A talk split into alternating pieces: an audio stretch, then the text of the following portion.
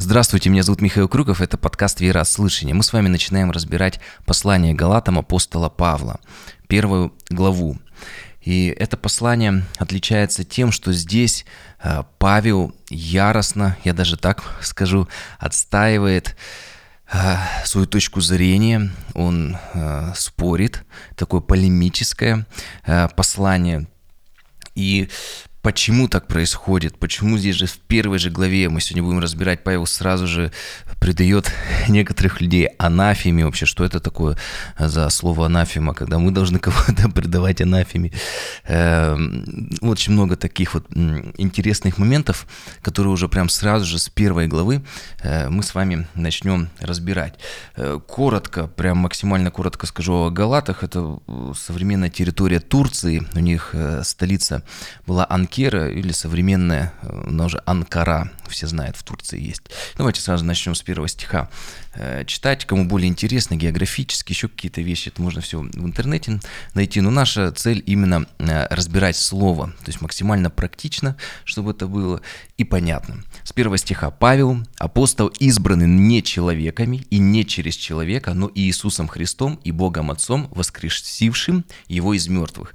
И видим, э, здесь Павел, он сразу же подчеркивает. Раньше просто он писал Павел, раб Иисуса Христа и так далее. Здесь он пишет Павел апостол избранный не человеками. Он же, видите, как будто бы начинает э, свой спор, отстаивать свою точку зрения, потому что мы видим, что кто-то сомневался в его апостольстве, это дальше все будет видно. И он сразу же говорит, что я апостол, причем меня избрал сам Господь, Иисус Христос, не просто какие-то люди э, мне э, выдали удостоверение апостола или назначили на должность апостола. Нет, сам Господь меня призвал на это служение, он говорит. И все находящиеся со мной братья церквам галатийским, благодать вам и мир от Бога Отца и Господа нашего Иисуса Христа, который отдал себя самого за грехи наши, чтобы избавить нас от настоящего лукавого века по воле Бога и Отца нашего. Ему слава во веки веков. Аминь. И вот вроде бы э, такое достаточно позитивное начало, он всех поприветствовал, благодати пожелал, и вдруг сразу же шестой стих «Удивляюсь, что вы от призвавшего вас благодатью Христовую так скоро переходите к иному благовествованию или к другому Евангелию».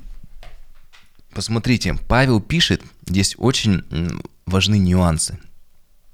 Он не говорит, вы мне сделали больно, вы мне ранили, вы не верны мне, не верны церкви там какой-то поместной. Еще он пишет, смотрите, удивляясь, что вы от призвавшего вас Бога так скоро переходите к иному Евангелию. Павел переживает и говорит, зачем вы Бога оставляете и Его Слово?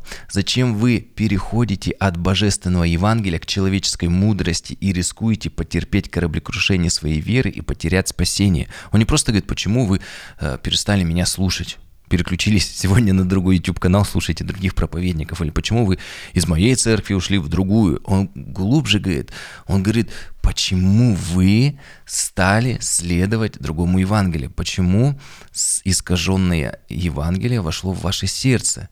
Видите, на чем он ставит акценты, это очень важно. Очень-очень важно. Здесь вопрос не просто его чувств, обид, но вопрос спасения людей – Иоанн Златоуст так пишет переходите. Вот он подчеркивает это слово к новому благовествованию. И он говорит, не сказал перешли уже, но переходите. То есть Павел говорит, я не верю, что еще и не думаю, что это обольщение имело совершенный успех. Так Златоуст немного сложно пишет. Он говорит, что не состоялся, не состоялся окончательный переход. Они не то, что у них уже пораженная совесть, уже все, уже точка невозврата. Но нет, он показывает надежду обратить их. Это же яснее выразил и впоследствии, уже в Галатам 5 главе, когда он говорит, я уверен о вас, в Господе, что вы не будете мыслить иначе. Эм, мы видим, что Павел не ставит крест на Галатах. Кстати, что это значит слово «не ставит крест»? Многие такие выражения говорим. Что-то я не нашел, честно говоря, прям точного значения. Ну, скорее всего, ну, на поверхности, когда ставят крест на могиле. И, то есть он не, не стал крест на этих людях ставить, уже закапывать их, все, похоронил, все, больше вас не знаю, вы умерли для меня. Нет, нет. Эм, и мы видим сердце Павла. Он верит, что они могут измениться. Он не оставляет надежды и попыток вернуть э, отступившую церковь, отступивших людей, которые приняли искаженное Евангелие, вернуть их обратно к истинному Евангелию, вести об Иисусе Христе. У него в надежде есть, что он еще может вытащить их спасти этих людей. И Павел продолжает, седьмой стих, которое, впрочем, не иное Евангелие, а только есть люди, смущающие вас и желающие превратить благовествование Христова. здесь много сложных смысле, это вообще не другое Евангелие. Он говорит, что вы приняли другое Евангелие, сейчас говорит, это вообще не другое Евангелие, а только есть люди, которые смущают вас. И Иероним нам поможет разобраться, он пишет, увлечены, вы, говорит апостол, к иному благовествованию, но иного нет – Потому что все, что ложно, не существует, как и то, что против истины. Иероним о чем говорит? О том, что все искажения, все ереси – это пустышки, и люди, увлекающиеся ими, просто тратят зря время, и как Исав продают свое благословение за чечевичную похлебку. И видимое, как мы с вами помним, в Библии написано «временно». Была похлебка, съел ее, и нет уже ее а невидимое вечно. Царство Божие невидимо, но оно единственное, что по-настоящему существует и что является вечным. Конкретно а, в этом послании переиначить Евангелие пытались и иудействующие христиане. Очевидно, хотели привнести в него, э, в него учение о необходимости в христианстве соблюдать обрезание, закон. Ну, когда мы деяния разбирали, подробно об этом говорили. Не будем останавливаться. И я бы не хотел, да, здесь вот подробно, как во многих комментариях делается, именно э, обсуждать э, частное искажение, а посмотреть на цели таких людей, которые вносят какие-то изменения изменения э, в Евангелии. А, что в конечном итоге происходит? Написано, что есть люди, смущающие вас. Вот это вот греческое слово переводится как будоражущие. То есть приходят люди, они что вносят? Они начинают будоражить, это слово еще означает взбалтывать или мутить, начинают мутить воду, смущать, тревожить, возмущать, приводить в смятение, замешательство, возбуждать или разжигать. И вот истинные цели всех искажающих Евангелие Иисуса Христа. Важно это помнить. Кто пытается разжечь какую-то ненависть, конфликты, мутят воду, пытается возмутить, встревожить людей, в смятение какое-то, в замешательство при, привести. Вот истинные цели – еще момент. Это, пожалуй, единственное, вот, как я уже говорил, ультраполемическое послание в Новом Завете, когда Павел отставит свою точку зрения, споря с оппонентами. И мы видим, что единственно важной причиной для принципиального спора и отстаивания своей точки зрения может быть тот случай, когда под вопрос ставится Евангелие или его пытаются исказить. К сожалению, часто видел, когда верующие очень принципиально во второстепенных вопросах веры или в религиозной атрибутике, или вообще принципиальной выборе музыкального стиля прославления в церкви, но при этом очень терпеливы, толерантны, безразличны к чистоте Евангелия. Э, но должно быть наоборот – Павел говорит, для всех я сделался всем. Мы призваны всех принимать и искать, и строить мосты. Но Евангелие – это точка невозврата. Здесь мы должны быть принципиальны. Это, конечно, относится к людям, называющим себя э, христианами, те, кто называет себя христианами. Человек, который не принял Иисуса Христа, Э, подобно и самому Иисусу во время его земного служения. Помните, он был другом грешников. Но вот с религиозниками, которые живут не по вере, которые отступают от слова, Иисус был очень и очень принципиальным. Продолжим. Э, восьмой стих. «Но если бы даже мы или ангел с неба стал благовествовать вам не то, что мы благовествовали вам, да будет анафема». Вообще человеческий язык нечто ненадежное. Вы сами знаете, даже самый лучший человек, апостол, он может где-то что-то не так сделать, и мы там еще будем читать про Петра, который как-то отступил, что-то не так сделал. А, и Павел поэтому и говорит, что даже мы можем в теории что-то не так говорить, но есть что-то надежное, неизменное. Человек может меняться, но, а, да, даже апостол может измениться, но Божий язык, Божье Слово, оно неизменно, и мы должны стоять на нем. Поэтому и говорит апостол, если бы даже хоть я, хоть ангел с неба что-то другое начал говорить, да будет анафема. Златоуст пишет, однако апостол предостерегает не от ангелов, но пресекает коварство дьявола. Э, о чем интересно, вот Златоуст здесь какой момент говорит. Э, не потому так говорит, что сознавал присущую ангелам способность сделать подобное, ведь он знал, что у ангелов истина непоколебима. Но так как часто сатана преображается и демоны часто принимают вид ангелов, чтобы ввести учение, какое согласно с их намерениями, так и сказано в Писании уже 2 Коринфянам 11 главу Златоуст цитирует «Сам сатана принимает вид ангела света» то поэтому отделяет истинных ангелов от тех, которые только прикрываются их видом и против ангелов высказывает только простое мнение, не оскорбляя их, но преграждая путь демонам. А, смотрите, Златоуст говорит, что мы можем отличить духовные переживания от Бога они или от темных сил, дьявола, демонов, потому Исповедуют ли ангелы Иисуса Христа своим Господом и Спасителем? Явля... Держатся ли они чистоты Евангелия? Если они что-то говорят такое, что отличается от того, что есть еще какой-то путь спасения, кроме Иисуса Христа, то мы понимаем, что это не есть ангел Божий. Возможно, это дьявол маскируется под ангела света. Кроме этого, еще есть э, Второй момент, э, то, о чем говорит апостол Павел, э, священники, пасторы называются ангелами. Малахия 2.7, там написано, «Ибо уста священники должны хранить ведение, и законы ищут от уст его, потому что он вестник Господа Саваофа». Поэтому об этом тоже, кстати, многие уважаемые служители ранней церкви пишут.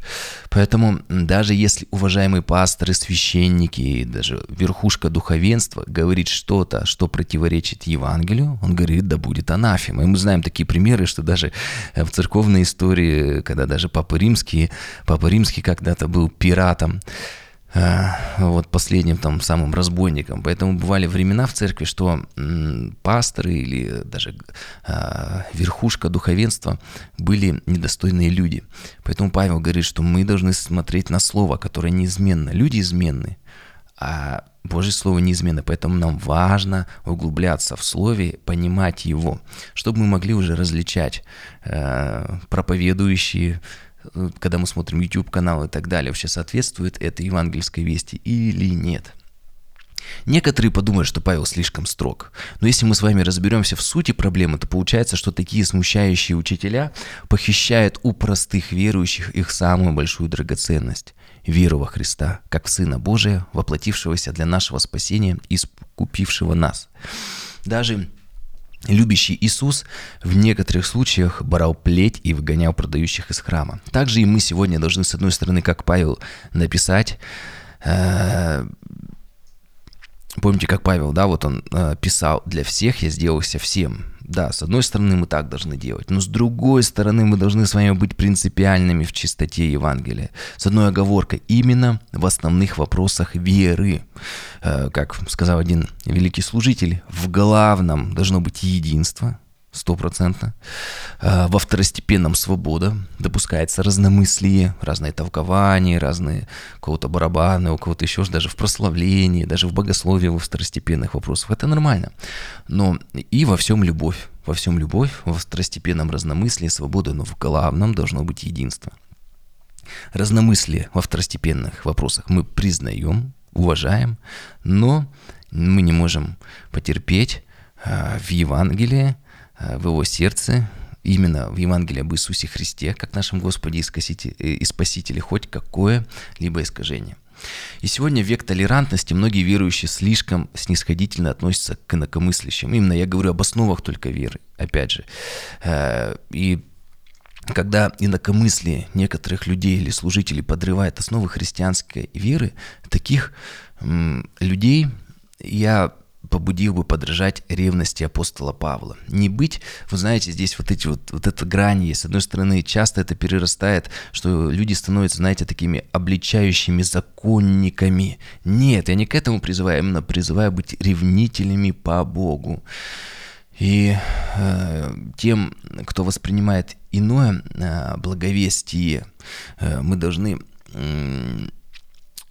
какой пример здесь хорошее из Писания приводит, что если ты принимаешь другое благовестие, с чем это сравнивается? Это сравнивается как с изменой в браке. Наши отношения с Господом в Библии сравниваются с брачным заветом. Мы семья. И когда мы говорим, что есть еще какой-то Бог, допускаем, кроме Иисуса Христа, то есть мы как будто бы изменяем в семейной жизни, потому что наш Господь, церковь, мы как невеста, а, а Бог, а, Иисус, жених – если мы говорим, что еще есть какой-то жених, мы уже блудники в духовном смысле. Э, это очень-очень важный момент. И еще сам Иисус Христос сказал, потому что говорит, ну опять, Михаил, ты что-то вот загибаешь, вот Иисус есть Бог любви, Он так возлюбил всех. Но Иисус говорит в Евангелии от Марка 8.35, кто хочет жизнь свою сберечь, тот потеряет ее, а кто потеряет душу свою ради меня и Евангелия, тот сбережет ее. То есть ради чего мы должны жить и ради чего можно свою душу потерять, как здесь написано. Ну, там дословно написано «жизнь». И именно ради Евангелия. И он продолжает. Какая польза человеку, если он приобретет весь мир, а своей душе жизни навредит своей вечной жизни? И как часто говорит моя любимая, очень мудрая жена Ксения, кстати, золотая медалистка, мы все, мы все равно не сможем всем угодить. Она мне часто напоминает, потому что я пытаюсь. А вот, говорит, невозможно всем угодить, и это не нужно. Об этом говорил и сам Иисус Христос в Нагорной проповеди в 5 главе 11 стихе «Блаженны вы, когда будут поносить вас и гнать, и всячески неправедно злословить за меня. Радуйтесь и веселитесь, ибо велика ваша награда на небесах. Так гнали и пророков, бывших прежде вас». Кто гнал пророков? Верующие или неверующие? Верующие. Кто кричал «распни Иисуса Христа»? Верующие или неверующие? Религиозники, конечно. Чьим был друг Иисус Христос? в основном, кому он приходил, много времени проводил, верующих и неверующих, к мытарям, грешникам. Почему? Потому что именно было много номинальных верующих. Я не говорю, что верующие плохие. Нет, просто среди так называемых верующих в кавычки очень много номинальных людей, которые не являются по-настоящему верующими. И вот э, в разборе Евангелия от э, у меня в подкасте есть выпуск, почему Иоанн Креститель крестил верующих. Очень советую вам посмотреть, там подробно прям эта тема раскрывается. И вот смотрите, теперь что Павел говорит делать с такими а, людьми? Он говорит, их нужно предавать анафеме. Что означает это слово? В Септуагинте переход, это является переводом 70 Ветхого Завета на греческий язык. А, это слово было использовано для передачи э, древнееврейского термина «херем», то есть это нечто проклятое, отверженное людьми и обреченное на уничтожение. И в синдальном переводе Ветхого Завета оно переведено термином «заклятое». И анафима – это то, что изымается, к чему нельзя прикасаться, Анафема – это то, что для уничтожения, как предмет, возбудивший против себя гнев Божий. И вот понятие анафеме или херема у евреев предполагало собой удаление, если мы про человека уже говорим, удаление из общества израильского. Или уже, если в Новом Завете, из церкви. И Например, в Ездре написано 10.8 и такой человек да будет отлучен от сообщества. Или в Нееме 13.28 «Я прогнал его от себя. Здесь о чем говорится, что э, такой человек должен быть отделен от общества, то есть чтобы он не отравлял церковь, не отравлял людей. Какой вывод? Если человек э, верующий искажает Евангелие, то, как Павел, мы призваны помочь такому человеку напомнить э, об истинном Евангелии, которое записано именно в Священном Писании. Если такой человек продолжает упорствовать, то лучше ограничить общение с таким человеком. Это, если это является каким-то учителем, человек какую-то позицию имеет в церкви, то, может быть, тебе нужно отписаться от канала, может быть, от социальных сетей, не слушать, не читать такого человека. Если в церкви есть такой человек, ограничить, опять же, ограничить с таким человеком общение. А если это пастор или священник, то, возможно, начать молиться, чтобы Бог дал мудрости, возможно, даже Бог побудит в молитве начать искать другую общину, где проповедуется неискаженное Евангелие, где проповедуется Евангелие Иисуса Христа, не какая-то человеческая мудрость. Но опять же, это главная причина. В остальных случаях нужно все равно стараться молиться, меняться, искать общий язык. Но вот это вот э, именно такая главная причина, где мы должны быть бескомпромиссны. Но опять же, в любви. 9 стих. «Как и прежде мы сказали, так и теперь еще говорю, кто благовествует вам не то, что вы приняли, да будь анафема». Павел, зачем ты повторяешься? И Феофилак пишет, «Что бы ни подумали, что сказал он это в гневе и увлечении, снова повторяя тоже, показывая, что так высказывал, что так э, Павел высказался не необдуманно, а твердо и непоколебимо, решив это в самом себе. Феофилак пишет, то есть этим повторением он подчеркивает, что это не эмоции, это не просто какой-то гнев, это его твердое убеждение. Он показывает, что это важно. Он говорит, все, что я сказал, это не на эмоциях. Еще раз, это мое твердое убеждение.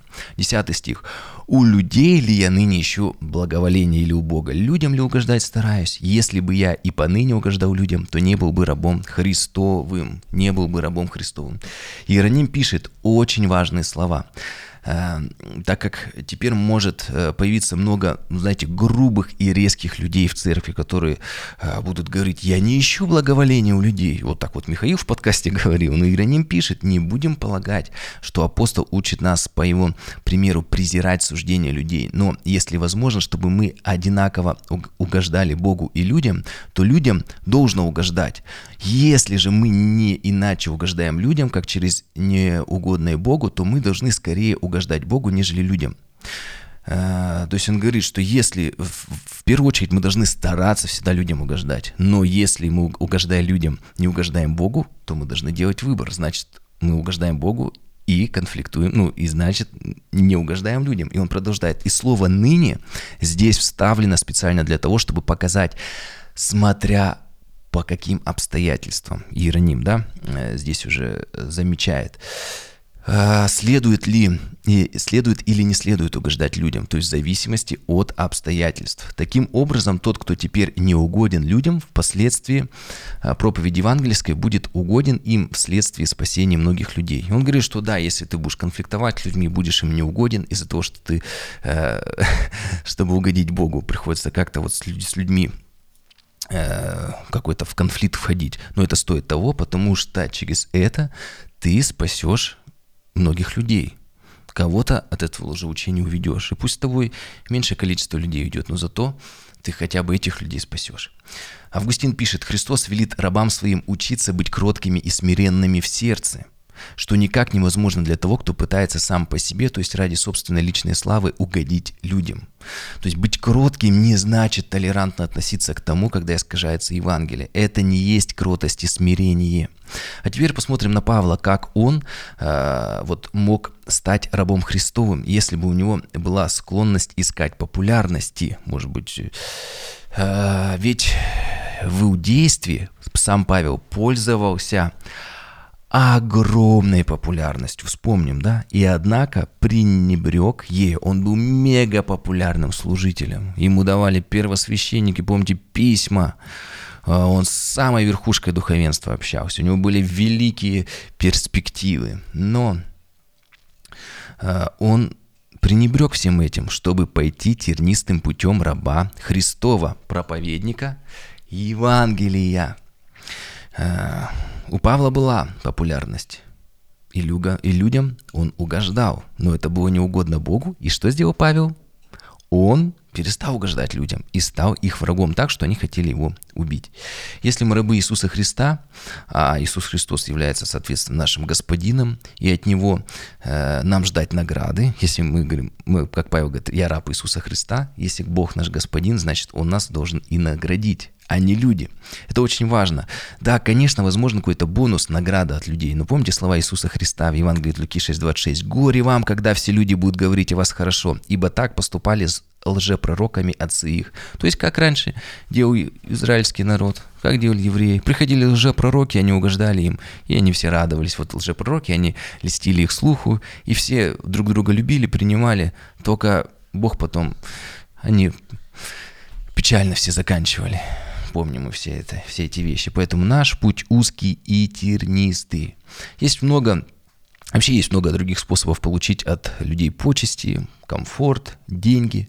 Ну, быть рабом Иисуса Христа – это не та сфера. И как мы видим, Павел от всего этого отказался. От денег, от почести, от комфорта в пользу служения Иисусу Христу. Конечно, он потом стал работать своими руками и обеспечивать себя. И даже в послании, последней главе книги Деяния апостолов мы видим, что даже когда он был под домашним арестом, он преуспел э, в финансовом плане, он себя обеспечивал. Даже там дословно написано, э, за свой счет снимал в аренду квартиру, такую, в которой могли целые богослужения. То есть мини-церковь, большой зал. Он, видимо, снимал квартиру с каким-то залом, где была большая комната, э, где он был под домашним арестом, что там мог даже какие-то богослужения, семинары проводить. Вот, ну, в любом случае, э, наш путь узкий и тернистый. И последнее, что я здесь скажу, э, в, в Псалме 120, 125 или 126 там написано, помните, «сеющий со слезами будет пожинать с радостью». И говорится о том, что когда ты сеешь со слезами, люди тебя не понимают, не принимают, как апостол Павел, часто конфликты происходят, его даже били, хотели убить, но при этом в конечном итоге, о чем здесь говорится, сеющий со слезами в конечном итоге на небесах будет пожинать с великой радостью. Поэтому еще раз, будем принципиальны в главном, во второстепенном, допускаем разномыслие, свобода и во всем любовь. Благословений.